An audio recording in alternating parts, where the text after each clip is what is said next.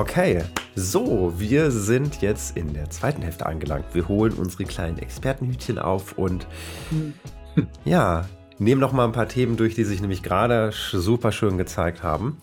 Ähm, zum einen wollen wir über Brennen, sich für etwas leidenschaftlich interessieren, roter Faden durchs Leben äh, sprechen. Dann noch mal den Aspekt sich Zeit nehmen. Ähm, hat man genug Zeit dafür? Ich habe reingebracht so diese Unterscheidung zwischen Langeweile und Ruhe oder Ruhe in sich ruhend und Langeweile. Gibt es einen Unterschied? Und wir gucken uns vielleicht, wenn wir noch Zeit haben, dann einen Tassenspruch an. Mhm. Genau. Okay. Ähm, ja, brennen für etwas und roter Faden. Und das ist eben so schön gesagt, dass, dass man ja erstmal meinen könnte, wenn man so viel am Springen ist, dass dann der, dass es gar nicht so den richtigen roten Faden gibt. Ich weiß nicht, ob du es gesagt hast oder ob ich es gesagt habe. Und ich habe für mich nochmal gemerkt, ich glaube, das gilt halt nicht für jeden Menschen, aber ich bin definitiv, würde ich mal sagen, so in dieser Kategorie von kreative Chaoten, die sehr viel über Intuition gehen. Da gibt es erstmal von außen nicht so diesen roten Faden mit, ich spiele mein Leben lang Tennis und das ziehe ich durch, sondern ich habe, würde ich sagen, einen roter Faden, der sich eher so auf meinen Wertvorstellungen und meinen Grundvorstellungen von wie will ich leben beruht und die haben verschiedene Ausprägungen. Und dann ist das wie mit dem Film, dass das eine Zeit lang sich darüber zeigen darf. Und dann merke ich aber, es braucht jetzt was anderes, weil ich habe mich weiterentwickelt. Das da entwickelt sich zurück, sage ich immer schlimmerweise. ja, Übrigens, ich würde es gerne mal wissen, wie du das siehst. So Filme von früher, äh, Mittel 2000er und den Film heute. Ob du sagst, das ist ist dir nicht aufgefallen, da hat sich was geändert, zum Positiven, zum Negativen? Ja, also ich kann mich da komplett mit identifizieren. Ich weiß noch, ähm, genau als du gerade Tony Stark, äh, Iron Man ansprachst, ähm, das war auch für mich der Einstieg. Ich war mir ehrlich gesagt, als du es gerade sagtest, hatte ich gedacht, da hätte es irgendwie vorher schon mal, aber es war wahrscheinlich wirklich einfach der Einstieg. Ähm, und genau, der ganze Film sprach mir erstmal an. Ja, also das ganze Technische ähm, sprach mich erstmal an. Ulkigerweise, so ein Randaspekt hat es nachher dazu geführt, dass ich auch mal zwischendrin, als ich mal tatsächlich ein bisschen Zeit hatte, oh Wunder, ähm, auch mal eine eigene App gebaut habe. Nur indirekt zusammen, aber äh, war für mich genau dieses Feeling, dass ich dachte, ach guck mal, habe ich das Gefühl. Ähm, und genau dann hatte ich das Gefühl, ähm, diese ganzen guten Ideen sind wirklich genau in dem Film, den du sagtest, zusammengeflossen. Dann hat sich das noch ein bisschen weiterentwickelt im Sinne von, na, dann kam halt Infinity War hinterher. Ähm, na, da gab es noch irgendwie nächste Stufen, aber es hat sich jetzt böse gesagt totgelaufen so ein bisschen. Es ist so, es genau. wiederholt sich irgendwie. Ähm, und ja, genau wie du sagtest, diese CGI-Effekte, also die coolen Effekte überlagern jetzt äh, eine durchschnittliche Story. Ne? Ich bin mir nicht ganz sicher, ähm, aber ich glaube, so wie du sagst, man hat so das Gefühl, die Story wiederholt sich auch so ein bisschen. Das gab es schon mal irgendwo, ist nicht wirklich neu. Ähm, also die CGI-Techniker toben sich aus. Und die Storywriter sind so ein bisschen im Hintertreffen und äh, kommen nicht schnell genug hinterher, damit neue Stories zu schreiben. Und das merkt man, hm. glaube ich. Ja. Hm. Genau, und gleichzeitig gibt es ja trotzdem Leute, die bis heute die Marvel-Filme, glaube ich, feiern und das ganze Universum feiern.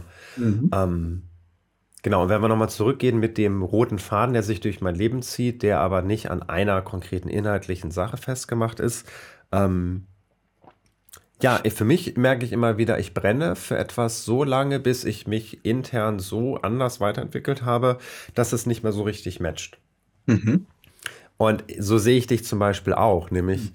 als jemand, der immer sich weiterentwickeln möchte. Nicht, nicht als mhm. Optimierungswahn und ich bin nicht gut genug und ich muss irgendwie besser werden, weil sonst, sonst bin ich nicht gut genug, sondern ja, tatsächlich, weil, weil Kommen wir vielleicht gleich drauf, weil ich mich sonst tatsächlich langweile.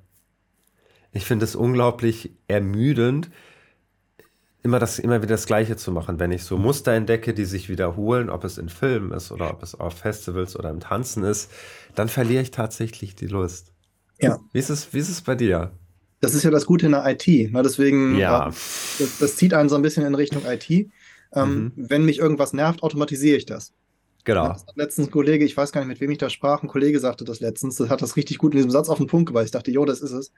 Ähm, dann mechanisierst du es, automatisierst du es, wie auch immer, aber genau wie du schon sagst, so dieses, ähm, es ist auch ein bisschen ausprobieren. Also ich weiß, ich habe früher ganz viele Sachen ausprobiert, ähm, und genau, und habe dann aber jetzt, glaube ich, was gefunden. Also ich reflektiere das. Ich habe tatsächlich von einer Weile schon mal drüber nachgedacht und mhm. reflektiere das so ein bisschen und denke mir so, ist es denn jetzt wirklich Scrum Master? Ne? Und habe so das Gefühl, dadurch, dass das einfach so breit ist, dass ich mir durchaus vorstellen kann, dass das jetzt wirklich Scrum Master ist, ja. ja. Also, dass ich da vielleicht wirklich jetzt stehe. Einfach, weil es so vielfältig ist, weil du so viele Aha. Facetten hast. Und das ja. Gute ist, kommen wir, also das ist ja dieser, geht schon ein bisschen in Richtung des Tassenspruchs. Ähm, mhm. Du hast das Glück, die Ehre, mit völlig verschiedenen Menschen zu arbeiten. Und mhm. immer wenn du denkst, du hast schon alles gesehen, also du kennst schon alle Arten von Menschen sozusagen, dann triffst du wieder auf einen, wo du sagst, guck mal, der ist einzigartig, der ist komplett anders als alle anderen. Ähm, also der Job bleibt ewig spannend, weil du immer auf unterschiedliche Menschen triffst und mit denen coole Sachen machen kannst. Mhm. Wunderbare Gelegenheit, mal ein paar Perlen rauszugeben an alle, die zuschauen und zuhören, nämlich äh, Frage da an dich. Was würdest du sagen, welche weiß nicht, ob es vielleicht eine Fähigkeit ist oder ein bestimmtes Mindset oder irgendein anderes Know-how. Was hilft dir da am meisten, dass du gut, souverän und vor allem effektiv damit umgehen kannst, dass du ständig auf Neues triffst? Weil ich weiß von früher selber, dass mir das manchmal Angst gemacht hat, zu wissen, Gott, morgen könnte das ganz anders sein und ich habe noch nicht alles gesehen und das wird wahrscheinlich nie anders sein. Also gerade für die, die sagen, ich will eigentlich meine Routine haben, nicht so viel, was ständig sich wechselt. Was hat dir da am meisten geholfen oder was hilft dir heutzutage am meisten, mit genau dieser Vielseitigkeit umzugehen? Mhm. Ah, das ist eine schwierige Frage. Also ähm, ganz kurz gesagt würde ich sagen, Neugier als Antrieb. Also im Sinne von, ähm, ich habe schon Lust, mal was, mir immer was Neues anzugucken. Also mhm. ähm, schon auch ein bisschen Angst vor Neuem natürlich. Also schon so ein bisschen so, nein, nicht alles neu und mir nicht den Boden unter den Füßen weg so, ähm, sondern generell habe ich ähm, auch immer die Erfahrung gemacht, dass Neues nicht unbedingt schlecht ist, sondern dass es eher was Gutes und eine Chance ist. Ähm, und auf der anderen Seite braucht man aber, glaube ich, auch so einen gewissen festen Sockel sozusagen. Also ähm, man braucht garantiert auch ein gutes Stück weit Sicherheit, die man irgendwo herzieht, irgendwo herkriegt, irgendwie konstruiert. Ne? Ähm, denn äh, ja, ich merke das auch, wenn gerade in hektischeren Phasen ähm, wenn ich so das Gefühl habe, Mental Load, äh, ich bin ziemlich ausgepowert, dann spüre ich, ähm, dass meine Neugier nachlässt und dass mir Sachen, mhm. auf die ich mhm. mich an anderen Tagen komplett gefreut hätte, also irgendwie herausfordernde Meetings, wenn ich weiß, da haben zwei Leute einen Konflikt, dann sage ich, oh cool, da gehe ich jetzt rein und löse das, weil ich einfach weiß, ich habe schon x hunderte Konflikte gelöst und hin und her und es war immer schön am Ende, es ist immer irgendwie gut ausgegangen oder fast immer, ähm, also zu 99 Prozent kommt was Gutes bei raus. Dann gibt es so Tage, wo ich merke, ich bin total K.O. und erschlagen und dann kommt so ein Meeting und ich denke so, oh, da könnte jetzt das passieren, da könnte das schief gehen und dann oft hat man die mhm. Chance, das Meeting zu verschieben oder dann jetzt glücklicherweise auch einen Kollegen zu fragen. Dann frage ich halt den Philipp oder den Saverio, dann springen, springen die da für mich ein, machen die total easy peasy. Ähm, ist auch, das ist aber Teil schon dieses Sockels. Das ist schon Teil dieser mhm. Sicherheit, dass ich sage, ich habe keine Angst davor, meinen Job zu machen und da reinzugehen, weil ich weiß, wenn ich wirklich gar nicht kann, wenn es gar nicht anders geht, dann weiß ich jemanden, den ich fragen kann und der sagt sofort, ja, mache ich. Mhm. Aber ja, diese zwei, ne? Neugier, ähm, irgendwie ein stabilisierender Sockel und ja, stimmt, ich habe es gerade schon angedeutet, natürlich auch so ein bisschen die Erfahrung. Also wenn ich ins Zweifeln komme und denke, oh, geht das jetzt gut, dann denke ich, oh, ich hatte irgendwie 10, 15 Situationen in der Vergangenheit, in denen ist das irgendwie gut gegangen. Mhm. Und das hilft auch ein bisschen. Und das kann man sich aber auch aufbauen. Das ist so dieses, ähm, äh, wenn jemand Lust drauf hat, wenn jemand neugierig genug ist und springt von sich aus ins kalte Wasser, ne? also nicht, dass ich jetzt da irgendwie Leute reinschubse, sondern mhm. jemand, der von sich aus sagt, er will das jetzt probieren und springt rein, mhm. dann dafür zu sorgen, dass die Leute den Kopf über Wasser haben und nicht untergehen, ähm, ist ja mit ein ganz wesentlicher Teil meines Jobs. Und so sammeln andere dann auch die Erfahrung, dass es gut geht und mit jedem Mal Unterstützung wird das besser und irgendwann muss man halt nicht mehr unterstützen, dann schwimmen die Leute durch das kalte Wasser von links nach rechts. Ähm, mhm. Aber ich drifte ab, Entschuldige. Ja. Hm, also, ja, ich finde, das passt aber gut. Was, was mir da nochmal auffällt, ist eigentlich auch noch so eine ganz wichtige Funktion, die dabei ist, nämlich, ich glaube, es macht ja auch einen riesengroßen Unterschied, ob du sagst, ich fange in einem neuen Job an, wo alle geregelt ihrem Job nachgehen und da bin ich total unsicher und weiß nicht, wie ich mit den Situationen klarkomme, kriege ich das hin? Da würde ich dann vielleicht auch denken, ja, okay, das kann sein, dass es eine Eingewöhnungsphase braucht und dann irgendwann legt sich das hoffentlich. Und du bist aber in einem Bereich unterwegs, wo niemand sagen kann, ich übernehme das, habe ich seit Jahren gemacht und das ist ja alles ganz einfach. Oder anders gesagt, worauf ich hinaus möchte, ist, du arbeitest ja in einem Bereich, wo es dazugehört, dass du immer wieder überrascht werden wirst. Und es gibt auch keinen deiner Kollegen, die sagen können, das habe ich alles schon gesehen und mhm. ähm, ich weiß für alles eine Antwort, sondern eigentlich ist es eher sogar so, wenn du jetzt nicht da reingehst und dich damit beschäftigst, als würde denn irgendjemand anderes damit klarkommen, eine Lösung finden, mal ebenso. Mhm. Und alleine das zu wissen, sich, und da gehört nämlich dann dazu, und das ist ja etwas, womit ich mich auch gerade viel beschäftige, nämlich sich selber zu erlauben, natürlich darf ich dann auch scheitern, ich darf mhm. Fehler machen, denn diese Vorstellung von, da gäbe es jemanden, der das, der das so viel besser machen könnte als ich und der alles. Nee, die haben genauso und selbst wenn sie es heute etwas besser können, sind die trotzdem da durchgegangen. Also dieser Weg ist ja nicht nur ein Erfolgsweg oder ein, es klappt immer alles ganz gut, sondern eigentlich eher dieser Weg von, ich probiere Dinge aus, manches davon klappt, manches klappt davon nicht. Und wenn wir rausgehen aus dieser Vorstellung, dass wir vermeiden müssen, dass Dinge nicht klappen sollen, sondern hin mit, es klappt fast nicht. Das ist ja das Grundwesen von Agilität. Wir haben kurze Streckenabschnitte, gehen in die Retroperspektive, holen uns sofort Feedback ein, um zu gucken, was können wir für den nächsten Schritt lernen, was können wir für den nächsten Schritt lernen, was müssen wir adaptieren, damit man nämlich nicht am Ende erst des Prozesses merkt, oh, hätten wir mal vorher irgendwie, wären wir mal vorher abgebogen. Aber wir hatten viel zu viel Schiss, dass wenn wir uns das angucken, merken, dass wir da Blödsinn machen. Mhm. Ja. Ja, und es fängt auch so ein bisschen mit dem Begriff an. Also ich habe mir zum Beispiel seit kurzem auch tatsächlich erst angewöhnt, wenn wir Sachen anders machen, dass ich da mit dem Team nicht bespreche, irgendwie lass uns mal was anders machen oder was, sondern wirklich explizit diesen Begriff Experiment. Und ne, dass ja. wir sagen, ähm, lass uns das mal als Experiment einfach mal ausprobieren. Mhm. Und auch mit einem klaren Ende, ne, dass wir sagen, wir machen das mal zwei Wochen oder wir machen das mal nur morgen und gucken mal, ob das für uns zieht. Und wenn das nicht, na, wenn ihr sagt, irgendwie war nicht gut, hat nicht das gebracht, was wir wollten, dann ist das Experiment an der Stelle zu Ende. Dann ist es nicht gescheitert, mhm. sondern wir haben gelernt, machen wir nicht wieder, sozusagen, mhm. ähm, im Minimum. Aber ähm, genau, Experiment, diesen Begriff auch, ne? so zu frame, zu sagen, genau das ist es jetzt und nichts anderes. Ja, passt so schön. Ich glaube, wir hatten uns ja darüber unterhalten, dass ich vor zwei oder drei Wochen in einer, in eine, in einer LinkedIn-Event war über Organisationsentwicklung und da hat Miriam äh, mhm. Sasse auch spannend. Ich habe mit ihr früher Salsa getanzt. Ich kenne es aus der Studienzeit. Und auf einmal gehe ich in eine Veranstaltung und sie hält da einen Vortrag über agile Transformation und Unternehmenswandel. Und sie hat das auch nochmal so schön auf den Punkt gebracht, dass wenn sie in ein Unternehmen reingeht, dass sie sich Mitstreiter holt, die sagen, wir machen jetzt ein Experiment. Und für alle ist klar, das ist eine Experimentierphase. Das Ergebnis darf offen sein, das ist zeitlich begrenzt. Ähm, es hat nicht so viele Auswirkungen erstmal auf den Gesamtprozess, sondern wir haben einen schönen abgesteckten Rahmen, in dem wir das ausprobieren können. Und dann müssen wir aber auch offen sein dafür, dass alles Mögliche passieren darf. Und dann gucken wir drauf und wir können nur daraus lernen, egal was passiert. Mhm. Und ja. damit macht sie richtig, richtig, richtig gute, ähm, erzielt damit unglaublich gute Ergebnisse. Weil mhm. die Mitarbeiter rauskommen aus dem, oh Gott, aber ich darf jetzt auch nicht zu viel falsch machen oder ja, aber was ist, wenn das dann doch nicht, also allein diese Frage, was ist aber, wenn das doch nicht funktioniert? Ja, wunderbar. Mhm. Dann weißt du, dass es nicht funktioniert. Mhm.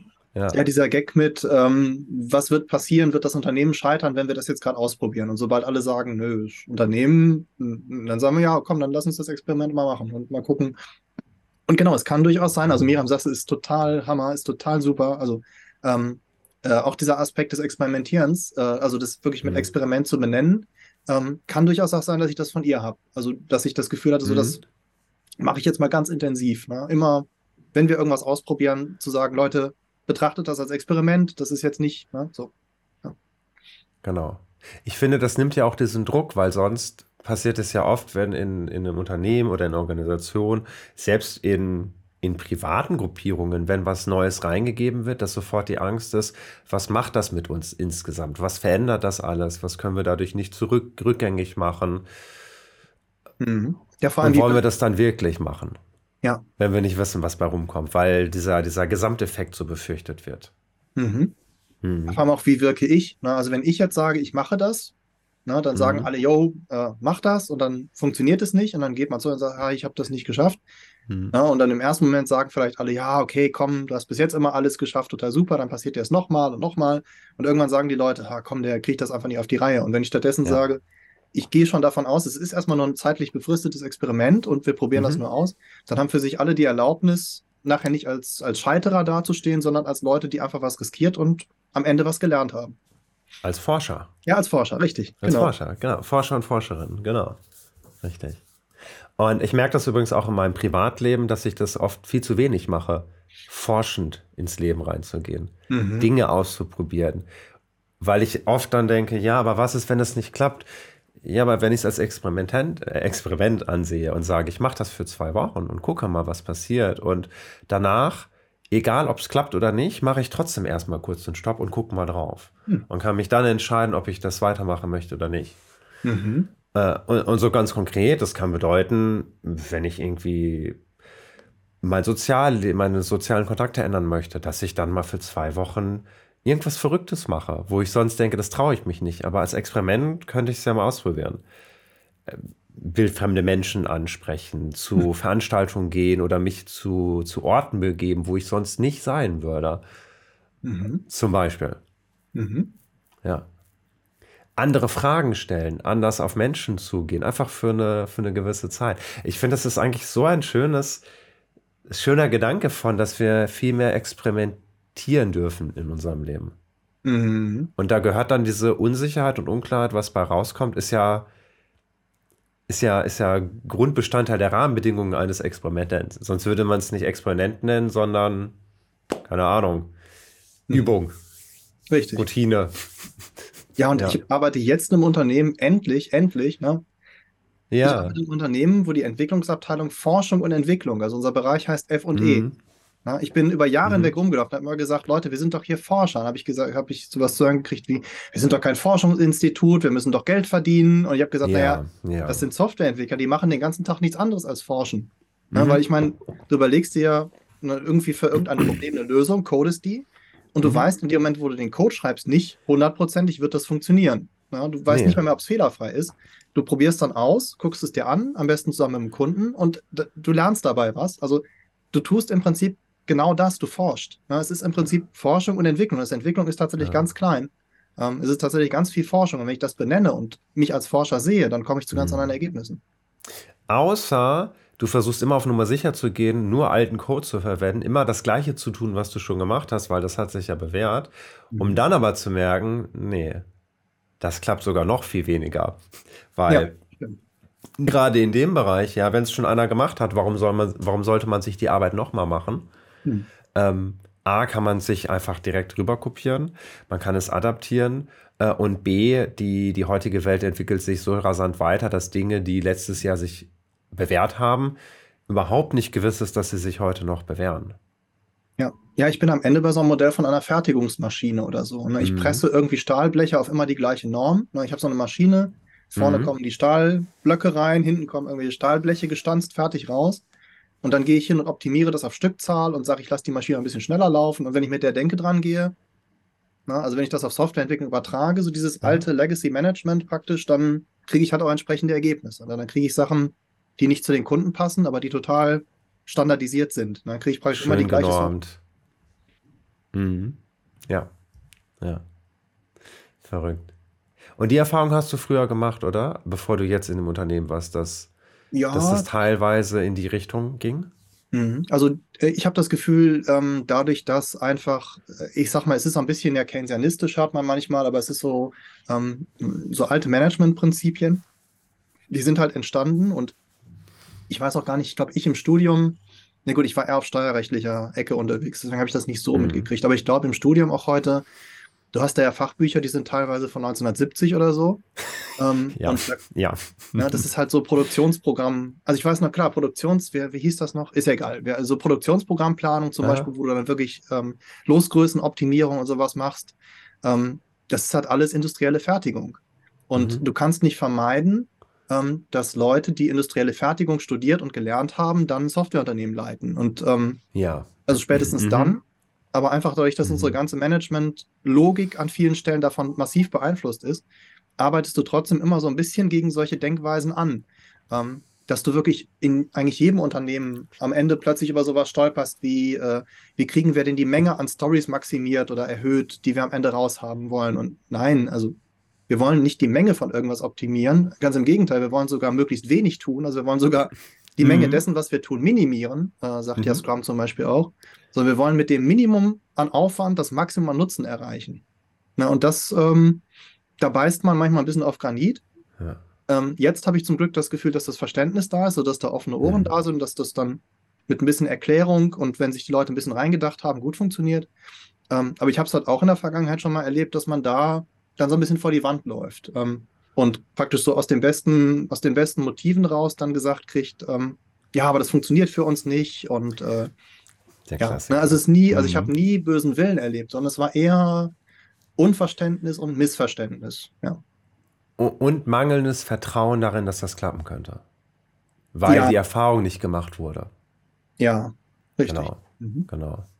Übrigens, für, für alle, die jetzt gerade zuschauen oder zuhören, äh, wenn, jetzt, wenn du jetzt gerade gesagt hast, äh, mit minimalem Aufwand das Maximum an Output, wollte ich nochmal betonen, das hat nichts mit zu tun, wir sind faul und haben keine Lust oder wollen einfach nur Geld verdienen, sondern es ist ja genau andersrum. Wir sind viel effektiver, wenn wir uns genau überlegen, was wir dafür einsetzen, weil es oft nicht dazu führt, je mehr wir tun, desto besser wird es, sondern oft je mehr wir tun, desto schlechter wird es.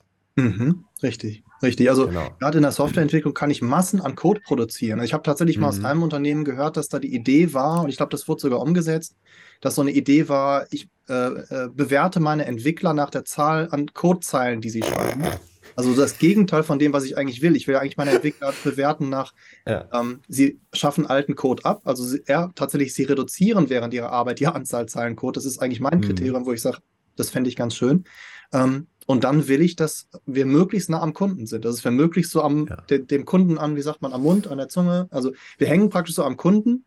Mhm. Und wann immer wir irgendwas getan haben, zeigen wir es dem Kunden schnell und sagen, na, also es sollte natürlich fertig sein, es sollte kein Testfall sein, sondern es sollte irgendwie eine fertige Idee sein. Mhm. Ähm, und sei es auch nur als irgendwie Bild auf dem Zettel, den ich dem Kunden hinhalte und sage, gefällt dir das? Ähm, dass ich einfach ganz nah am Kunden mit dessen Feedback arbeite und immer genau weiß, was muss ich als nächsten Schritt angehen und dabei natürlich den Code so klein wie möglich halte. Ne? Das ist im Prinzip so dieses, ähm, ich schaffe möglichst viel für den Kunden, weil ich die ganze Zeit mit ihm rede, sozusagen, weil ich immer genau weiß, was braucht er jetzt gerade. Genau. Und das erfordert aber ein großes Umdenken, weil das früher in der Produktions, im Produktionszeitalter einfach ganz anders war. Da warst du gefühlt ganz weit weg vom Kunden, hast deine Produkte fertig gemacht und dann haben die, hast du die verkauft. Und jetzt, wo wir im digitalen Zeitalter, ich meine, klar, ne, das Passwort digitales Zeitalter, aber was damit eigentlich zusammenhängt, ist, dass wenn ich als Kunde jetzt durch in die Welt gehe, dann ist es nicht nur so, dass ich mir das wünsche, sondern ich erwarte schon fast, dass das, was ich haben möchte, dass ich da nah mit dran bin. Und nicht, ja, ich gehe in den Supermarkt und kaufe mir irgendein Produkt, sondern ich habe mir Reviews dazu durchgelesen. Ich habe mir schon mal angeschaut, was sagen denn andere dazu. Das heißt, ich kriege als Endkunde sehr viel mit, wie gut ist das Produkt wirklich. Und ich lasse mich nicht von irgendwelchen Werbeanzeigen blenden, mhm. wo vielleicht vorher das ganze Geld reinging. Wir haben jetzt das Produkt, das ist irgendwie für jeden, aber gleichzeitig eigentlich für niemandem. Aber die Werbung, dadurch kriegen wir das schon hin, sondern ich möchte eigentlich sehen, dass etwas auch für mich gemacht wird, dass verstanden wird, was ich brauche. Mhm. Und dafür brauchst du den Austausch, weil sonst, äh, das ist ja, das ist ja ein Struggle, den ich selber jetzt als Selbstständiger, äh, ne? übrigens, by the way, ich habe jetzt für dieses Jahr entschieden, ich gehe komplett in die Selbstständigkeit. Meine Güte, das ist gar nicht so einfach zu Hause im, Stimm, im stillen Kämmerlein zu sitzen, ja, wie soll ich denn wissen, was die Leute brauchen, wenn ich nicht mit denen rede?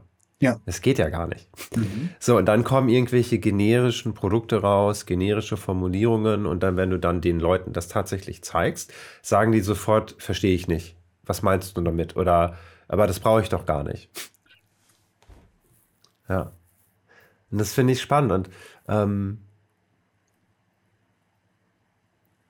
Ich glaube, was, da würde ich gerne deine Meinung hören, weil du ja auch viel Erfahrung in dem Bereich hast. Ich könnte mir vorstellen, dass auch das Problem ist, dass es keine ähm, Workflows oder keine internen Prozesse und Strukturen bisher gibt in vielen Unternehmen, den Kundenkontakt zu intensivieren. Da wird zwar gesagt, ja, wäre gut, wenn wir mehr vom Kunden hätten, aber es ist noch nicht eine Idee davon da, wie man das in seinen, in seinen Workflow wirklich einbinden kann. Mhm. Und nicht nur, welche Kommunikationstools man verwendet, sondern man muss da echt viel umstrukturieren.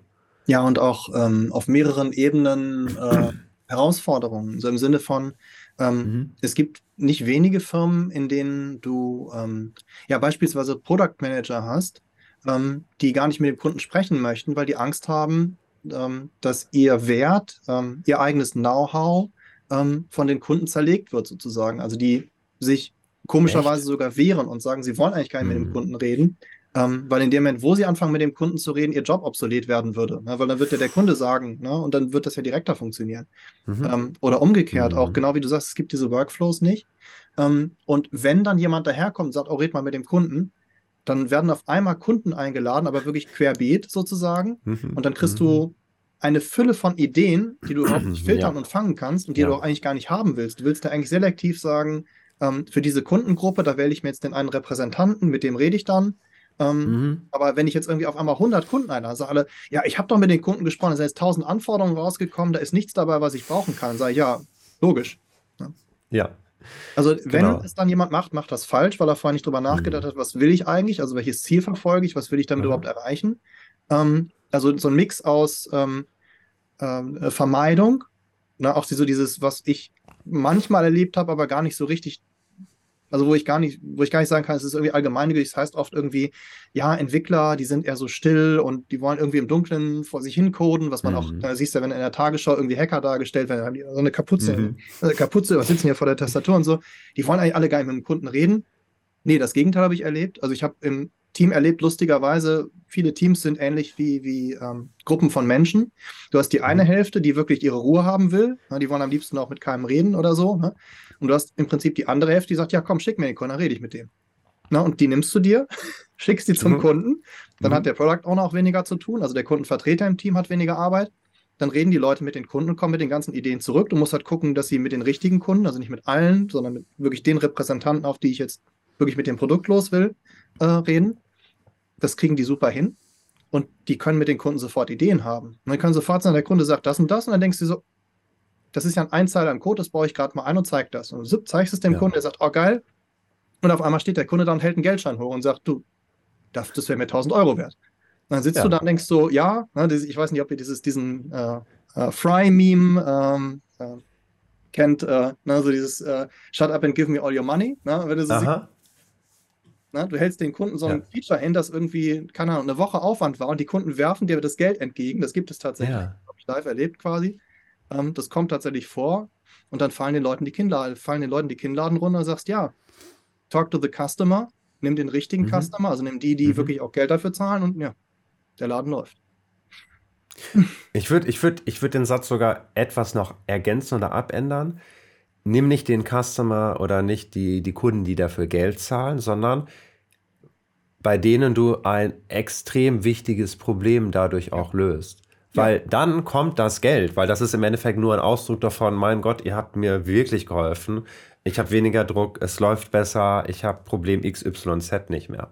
Ja, genau. Genau. Ja. Und das ist übrigens auch spannend. Ähm, wir, wir, wir driften wahrscheinlich in ganz viele Themen ab. Äh, ich würde vorschlagen, Langeweile und Stillness nehmen wir nicht mehr mit rein. Das wäre jetzt einfach zu viel. Ähm, aber was ich noch sagen wollte, war, ähm, ich beschäftige mich zum Beispiel viel gerade mit, und ich könnte mir vorstellen, dass das auch in Unternehmen eine Rolle spielen kann, wegzugehen von äh, Stundenbezahlung. Wegzugehen von an sich Projektzeitbezahlung. Zu sagen, ich buche euch für so und so viele Stunden und dafür gebe ich euch so und so viel Geld. Das ist so idiotisch eigentlich, weil das eigentlich allen schadet. Hm. Warum? Wenn man länger braucht, dann beschwert sich der Kunde, warum man so lange braucht. Wenn man schneller ist, dann nehm, nimmt man weniger Geld ein, fragt sich also, warum soll ich schnell sein, wenn ich mehr Geld bekomme, wenn ich langsamer bin. Das heißt, es ist dann die ganze Zeit ein Austarieren, wie viel Zeit können wir dem Kunden, äh, können wir dem Kunden äh, aufschreiben, dass der noch zufrieden, äh, das ist ja ein ganz beklopptes System eigentlich. Und das, was du gerade gesagt hast, dreht es ja genau um. Hm. Es spielt keine Rolle, wie lange ich dran gebraucht habe, wenn ich dein Problem gelöst bekomme und du damit total glücklich bist. Dann kann das sein, wenn ich lange gebraucht habe, dann ist es mein Problem. Mhm. Wenn ich schnell war, das heißt ein Anreiz gut zu sein, ja, dann gewinne ich und du gewinnst ja trotzdem.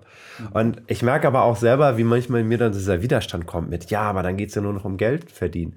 Nee, geht es nicht. Es geht nur darum zu entkoppeln, du wirst nicht für deine Zeit bezahlt, sondern du wirst dafür bezahlt, welches Problem du gelöst bekommst. Mhm. Weil das ist das, warum ein Kunde auf dich zugehen will.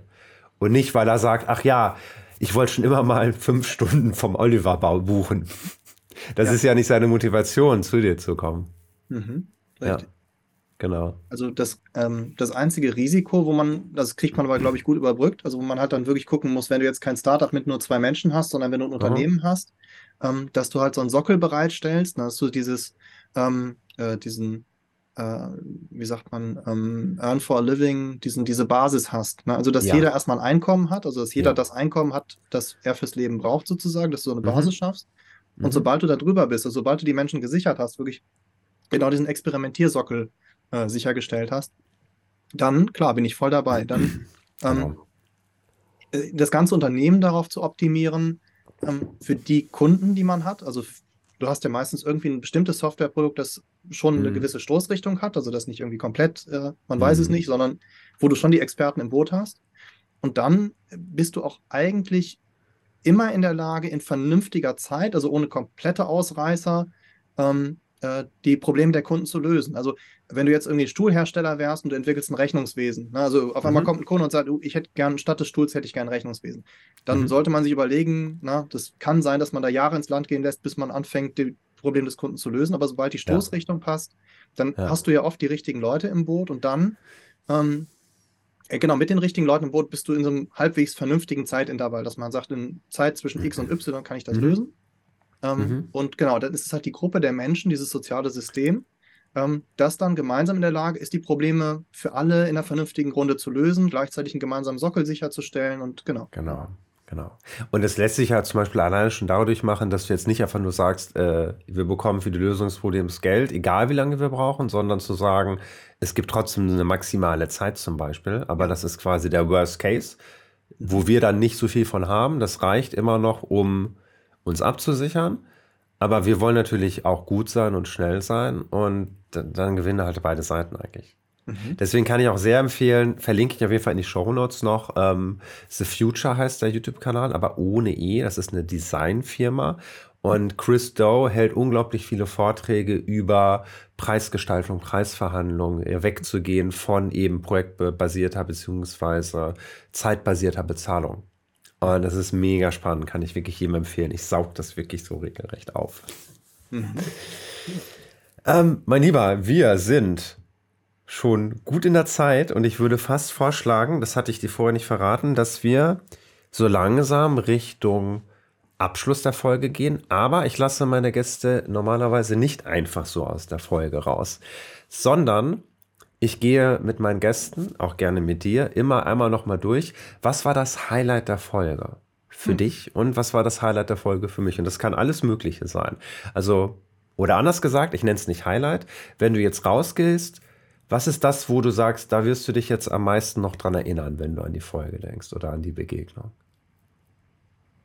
Mhm. Also ich fand es total klasse. Ich hatte, ich fand erstmal die Idee total super, dass du mir vorher sagtest, äh, such dir einen Gegenstand, auf den du dich nicht irgendwie eingespielt hast, sondern guck einfach, mhm. was dich gerade anspricht, nimm das mit. Und darüber sind wir ja auf was total Spannendes gestoßen, nämlich auf dieses Thema, ähm, es geht ja gar nicht um Kaffee, ne? ähm, sondern ja. es geht halt um den zeitlichen Aspekt, um äh, dieses Thema sich Zeit nehmen. Und, und da habe ich für mich mitgenommen, dass äh, ich versuchen möchte, ab morgen praktisch, also ganz zeitnah auch gleich ausprobieren, ähm, dass ich mal während des Kaffees nicht noch andere Sachen mache, sondern dass ich es wirklich einfach so trenne, dass ich den Kaffee ja schon mache, dann ist halt ein bisschen kälter, ist nicht schlimm, ähm, den eher zurückstelle und mhm. dann sage ich, mache das Gedöns, so das andere Zeugs vorneweg und dann nehme ich mir praktisch Zeit bewusst für den Kaffee, so wie ich es halt von früher kannte, was mir tatsächlich, glaube ich, fehlt, ja. Mhm. Ach Mensch, das, äh, das ist so, so, so schön. Mhm. Und ich würde auch vorschlagen, dass wir uns dazu, zu dem Thema vielleicht einfach nochmal treffen. Dann nicht im normalen Podcast-Format, dass wir nicht noch mehr Ideen generieren in der ersten, äh, ersten Hälfte der nächsten Folge. Und dass wir einfach nochmal darüber sprechen. Vielleicht dann sogar auch schon in der Retro-Perspektive. Wie hat es geklappt? Hat sich was geändert bei dir? Das könnte ich mir zum Beispiel gut vorstellen. Mhm. Oh, es ja. erzeugt gleich Druck. Nein, Quatsch. Nein, zack, ja, zack, hier, genau. Ja. Nein, aber wenn es nicht funktioniert, dann können wir, sprechen wir darüber. Ist ja ein Experiment. Ne? Hm. Ja, genau, richtig, genau. Ähm, mein Highlight war definitiv, dass ich was über den Film verstanden habe, was mir vorher nicht bewusst war. Dass der für mich für diese beiden Facetten steht. Das war wirklich genial. Ich habe eigentlich eher gedacht, es käme nur eine Sache bei raus, aber dass zwei Sachen direkt bei rauskamen, das war richtig, richtig schön. Und das andere war tatsächlich, es gab einen Moment, wo wir eben äh, in der zweiten Hälfte jetzt miteinander gesprochen haben. Wow, das hatte so eine lebendige Dynamik. Wir waren echt so bam, bam, bam, bam, bam und das, das floss einfach nur so raus. Und das, ähm, ich denke gar nicht an die eigentlichen Inhalte, sondern ich dachte eher, ne, weißt du noch am Anfang der Folge, als ich meinte, was für eine Dynamik werden wir haben? Und ich dachte, wow, wir hatten total die spannende Dynamik in dieser Folge von sehr ruhig, sehr besonnen Richtung Mhm. Äh, ne? Ja. Wir schnacken richtig und trotzdem aber immer mit, mit einem wunderbar klaren Fokus. Und mhm. das will ich auch nochmal zurück und das ist richtig, richtig toll, dass, dass du selber dann sagst, oh, ich glaube, ich bin gerade irgendwie ein bisschen weit abgebogen, wo mhm. selbst ich dachte, mhm. nö, eigentlich nicht, aber schön, dass du sogar mitdenkst, dass wir sofort wieder uns versuchen einzustimmen und wieder auf den Weg zu gehen und zu gucken, dass wir den Faden behalten. Übrigens, für alle, die jetzt zuschauen, zuhören, Schreibt gerne in die Kommentare oder da auf der Plattform, wo ihr seid, ob das geklappt hat. Konnte man uns gut folgen? Ich bin mir manchmal sicher, bei diesen Folgen selber nicht sicher, ob das, weil für uns beide, glaube ich, hat es einen starken roten Faden und ich frage mich manchmal, wie ist das für die, die gerade eingeschaltet haben? Schreibt es gerne in die Kommentare. Genau. Oliver, ähm, wenn jemand sagt, wow, ich würde gern mehr über das Thema erfahren und vielleicht mit dir in Kontakt kommen, Mhm. Gibt es da eine Möglichkeit, wie man dich erreichen könnte? Stehst du zum Austausch zur Verfügung? Mhm. Und wenn ja, wie? Doch, lass uns das ruhig machen. Ähm, ich sag mal so, das Erste, was mir einfällt, ähm, und ich glaube auch, dadurch, dass ich jetzt zum Beispiel kein Entwickler bin und da irgendwie ständig mhm. von Zuschriften überladen werde, ähm, Xing oder LinkedIn, würde ich im ersten Moment sagen. Mhm. Ähm, wie machen wir das geschickt? Ähm, packen wir das? Packe ich alles in die Show Notes mit rein. Genau, die Links. Genau. Ja, genau. Gerne schreiben, würde ich sagen. Und dann kann man auch mal sprechen, wenn irgendein Thema ist. Mhm. Ja. Genau. Und ähm, vielleicht irgendwann auch Meetup oder Coaching OWL, aber das ist ein Thema für ein andermal, ne? Ja, Wie genau, da sind wir ja gerade genau. so ein genau. bisschen ins Schleppen gekommen. Mal gucken, ob das irgendwann wiederkommt, wenn mhm. es seine Zeit hat. Im Moment, ja, genau, ist es gerade so ein bisschen ins Schleppen geraten, aber genau, das ging auch richtig. Mhm, genau. Sehr schön.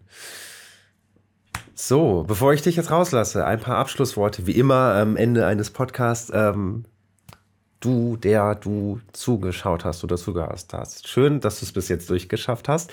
Relativ wenige, die zuschalten, halten bis jetzt durch, aber vielleicht hast du bis jetzt ja tatsächlich gesagt, wow, das war spannend. Dann kann ich dir auf jeden Fall empfehlen oder dich bitten, abonniere gerne den Kanal, gib eine 5-Sterne-Bewertung, teil den Podcast gerne mit anderen Leuten, sodass wir einfach mehr Leute damit erreichen können, weil hier sind so tolle Perlen und ähm, diese Stimmung, die ist echt was Wundervolles und ich würde mich einfach freuen, wenn mehr Menschen davon hören. Und wenn du sagst, hey, ich würde gerne noch ein bisschen tiefer in das Ganze rein, mehr mitbekommen, dann guck mal auf meiner Patreon-Seite vorbei. Da gibt es unterschiedlichste Sachen. Nachbesprechungen, die ich nochmal über die Folge mache, äh, Checkouts, Zwischenbesprechungen, Behind the Scenes und so weiter. Guck einfach mal, vielleicht hast du ja Interesse, mein Patreon zu werden.